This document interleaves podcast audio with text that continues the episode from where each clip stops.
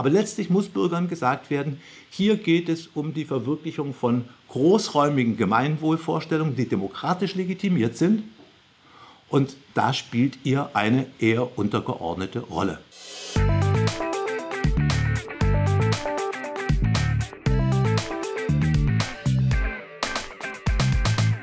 Herzlich willkommen, meine Damen und Herren, zu einer weiteren Ausgabe des Ruhrpots, in dem ich mich heute mit dem Megathema der Öffentlichkeitsbeteiligung in der Planung beschäftigen möchte. Und wie Sie sich sicher vorstellen können, ähm, da gibt es so viel zu sagen, ähm, da könnte ich stundenlang drüber dozieren. Ähm, in unserem Format muss ich mich kurz fassen. Und also werde ich das überspitzen. Und ich hoffe, dass ich wütende Kommentare ernte, jedenfalls engagierte Kommentare. Ähm, ich habe da einen sehr dezidierten Standpunkt und ähm, ich weiß, dass der nicht unter Planern jedenfalls nicht notwendigerweise mehrheitsfähig ist. Also lassen Sie mich einmal ganz unbeschwert darüber reden können. Öffentlichkeitsbeteiligung in der Planung, meine Damen und Herren. Wenn wir darüber nachdenken, was heißt eigentlich Öffentlichkeitsbeteiligung, und wo hat denn das angefangen? Dann können wir doch mal feststellen, ähm, da brauchen wir im deutschen Rechtssystem nicht sonderlich viel Nachhilfe zu haben. Im frühen 19. Jahrhundert ähm, wurde die Selbstverwaltung eingeführt. Die Selbstverwaltung war gerade eine Entscheidungsbeteiligung der Bürger, war als solche gedacht. Damals waren der Staat noch nicht wir alle, wie das in der Demokratie ist, ähm, sondern das war eben eine mehr oder weniger monarchische Exekutive. Und dem hat man an die Seite gestellt die Selbstverwaltung, wo die Bürger vor Ort in den Kommunen über ihre Angelegenheiten selber entscheiden. Und in der Tat wurde das auch häufig in Gemeindeversammlungen ähm, gemacht. Übrigens auch noch nach dem Krieg, bis vor gar nicht so allzu langer Zeit, ähm, gab es noch die Gemeindeversammlung in kleineren Gemeinden. Ähm, heute verwalten wir uns nicht mehr unmittelbar, sondern nur noch mittelbar selber durch Gemeinderäte. Aber jedenfalls ist das die Entscheidung der Bürger vor Ort. Gerade in diesem Bereich ging es dann auch direkt weiter. Unter Willy Brandt und der sozialliberalen Koalition haben wir die frühzeitige Beteiligung im BauGB eingeführt. BauGB, also Aufstellung von Bebauungsplänen, Bebauungsplanverfahren, das ist eben gemeindliche Angelegenheiten und da sollten eben die Bürger nicht nur mittelbar über den Gemeinderat, der nachher abzuwägen hat, sondern auch unmittelbar und sehr frühzeitig beteiligt werden. Und das hat auch, glaube ich, ganz gut funktioniert, bis die Gemeindeverwaltungen überwiegend dazu übergegangen sind, ähm, bereits bei der frühzeitigen Beteiligung nach 3 Absatz 1 BauGB letztlich fertige Bauplanungsentwürfe, ähm, Planung, Planentwürfe vorzulegen und dann auch die Bürger wieder den Eindruck hatten, sie können da gar nicht mitreden. Deshalb stellt sich gleich wieder die Frage, muss man nicht vielleicht vor der frühzeitigen Beteiligung noch irgendwelche weiteren informellen Beteiligungsformate machen? Das könnte man sich alle sparen, wenn man den Gedanken der frühzeitigen Beteiligung nach 3.1 BauGB ernst nehmen würde und tatsächlich offen in eine Diskussion mit den Bürgern eintreten würde. Meine Damen und Herren, in diesem Bereich ist das absolut sinnvoll. Wie und wo im Gemeindegebiet Mischgewerbe, Wohngebiete ausgewiesen werden sollen, wo möglicherweise ein angemessener Standort für eine Schule oder ähm, ist oder wie ein öffentlicher Platz ähm, ausgelegt, angelegt und ausgestattet werden soll. Ähm, welche Arten von Werbeanlagen wo zulässig sind, ja mein Gott, natürlich können das die Bürger vor Ort mitentscheiden. Das ist unproblematisch. Da geht es nicht um unüberschaubare Sachverhalte und, und das scheint mir besonders wichtig zu sein, da entscheiden Bürger über die Angelegenheit, die sie selber betreffen. Also die, die beteiligt werden und die, die nachher die Auswirkungen der Entscheidung zu spüren haben, sind mehr oder weniger die gleichen Kreise. Das ist überschaubar, da kann jeder mitreden, das ist vor Ort zu machen. Da hat das seinen Sinn. Jetzt ist das Problem aber, dass von dort aus die Beteiligungsverfahren ähm, eine zunehmend größere Bedeutung auch bei überörtlichen Planungen erlangt haben. Unser großes Menetekel ist Stuttgart 21, aber letztlich die Fehmarn-Belt-Querung ähm, und andere ähm, Planungschaos-Situationen ähm, sind da letztlich nicht anders gelagert. Und da scheint sich, meine ich jedenfalls, ein ernstes Problem das glaube ich letztlich auf einem Missverständnis beruht, anzudeuten. Sowohl die deutsche Gesetzgebung als auch die europäische Gesetzgebung legt großen Wert auf Beteiligungsverfahren. Die Beteiligungs-, Öffentlichkeitsbeteiligungsrichtlinie auf der europäischen Seite, ähm, im Wesentlichen von der Aarhus-Konvention inspiriert, ähm, und die verschiedenen gesetzlichen Regelungen ähm, des deutschen Planungs- und Umweltrechts ähm, sind da eindeutig. Wir brauchen ständig und immer mehr Öffentlichkeitsbeteiligungsverfahren.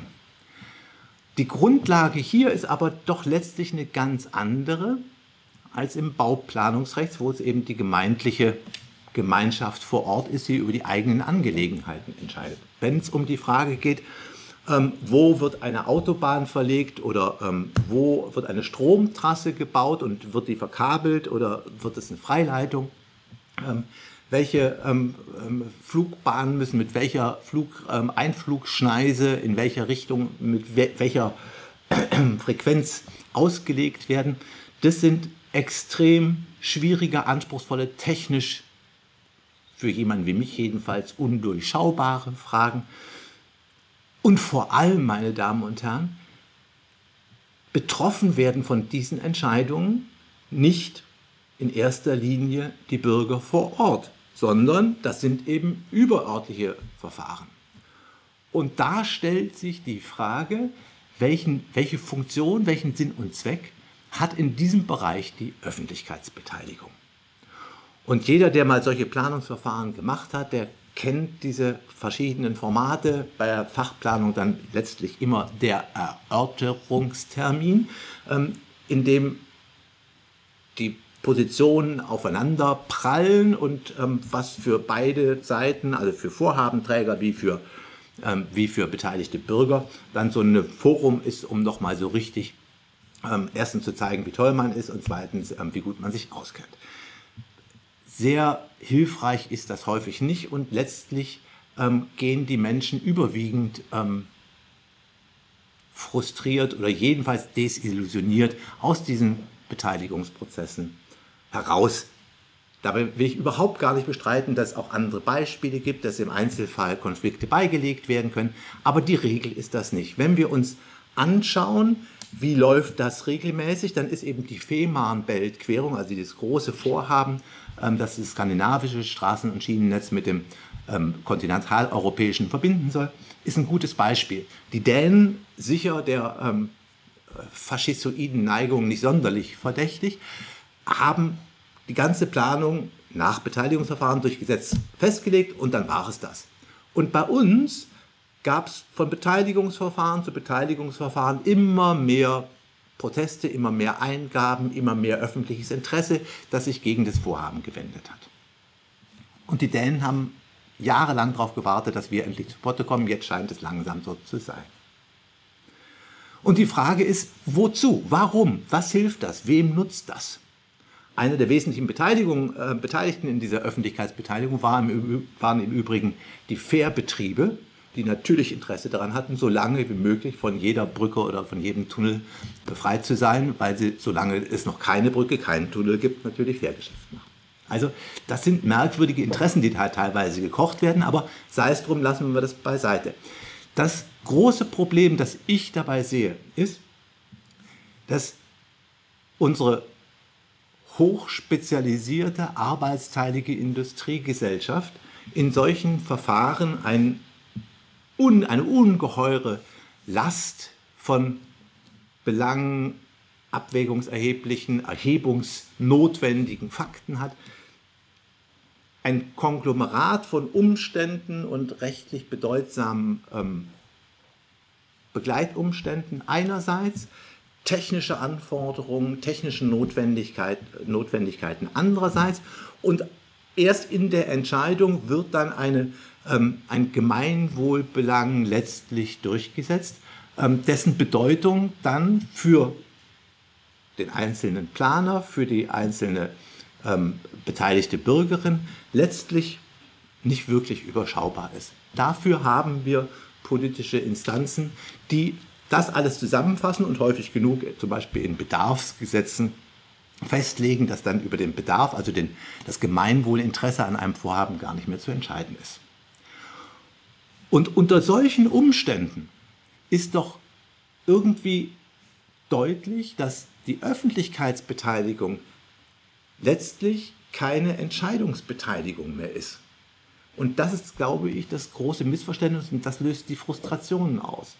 Häufig ist es so, dass die Nullvariante, also die Frage, machen wir das Vorhaben oder lassen wir es bleiben, die spielt gar keine Rolle mehr. Insbesondere da, wo es eine gesetzliche Bedarfsplanung gibt, ist vom Gesetz wegen festgelegt, es muss eine bestimmte Autobahn gebaut werden, da kann sich niemand mehr darüber hinwegsetzen.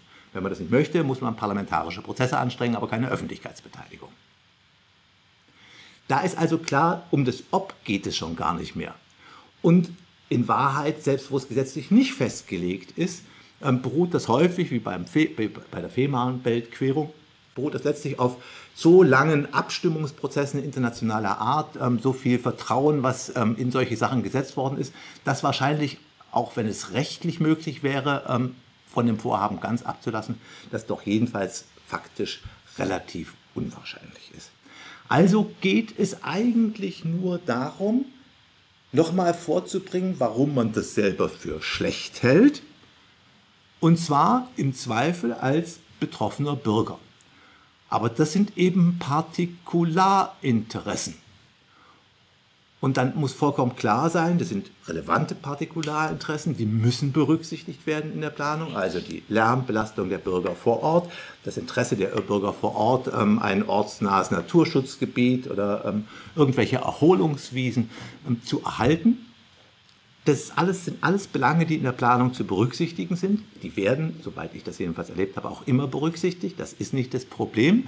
Aber die Vorstellung, dass man dann auf der Grundlage dieser Berücksichtigungspflicht eine Einigkeit herstellen könnte, einen Konsens, wo dann alle sagen, ja, okay, dann sehen wir das ein, das ist von vornherein abwegig. Und das heißt, die Bürger, die zu den Beteiligungsverfahren kommen, sind meistens die, die sich aus den oder jenen Gründen in der Planung nicht hinreichend berücksichtigt fühlen oder grundsätzlich irgendwas gegen die Planung einzuwenden haben und die dann alles Mögliche vorbringen, was eben aus ihrer Perspektive gegen die Planung spricht.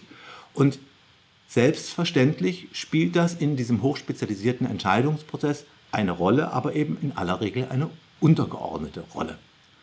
Und deshalb können diese Beteiligungsverfahren so gut wie nie das erreichen, wofür sie vom Gesetzgeber häufig genug gedacht sind, nämlich indem wir alle Bürger mitnehmen, sind nachher alle einverstanden und wenn alle einverstanden sind, dann klagt niemand. Dann haben wir also nicht nur eine gute, sondern sogar auch noch eine schnelle Planung, weil wir nämlich auf die Gerichtsverfahren verzichten können. Und alle Erfahrung, meine Damen und Herren, weist in die gegenteilige Richtung. Beteiligungsverfahren führen häufig genug dazu, dass Opposition erst so richtig erweckt wird. Warum? Weil die Leute sich für den Termin vorbereiten, dann sind sie selber halbe Experten oder fühlen sich jedenfalls so. Und dann haben sie natürlich auch einen sehr viel höheren Anspruch oder meinen sie zu haben, darauf gehört und dann auch in der Entscheidung entsprechend berücksichtigt zu werden. Und das ist eben leider, für die leider nicht der Fall. Man weckt falsche Erwartungen.